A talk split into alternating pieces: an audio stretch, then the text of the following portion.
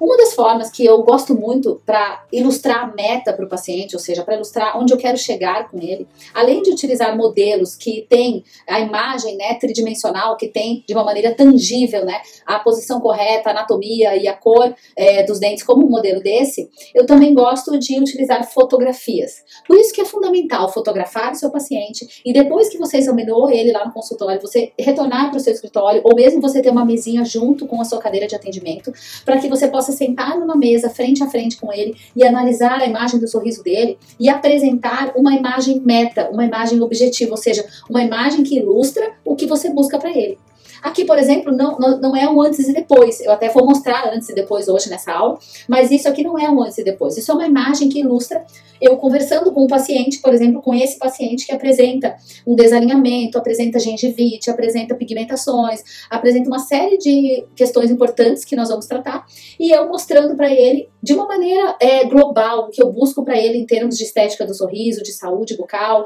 de cor, de formato dos dentes. Então, sempre quando você apresenta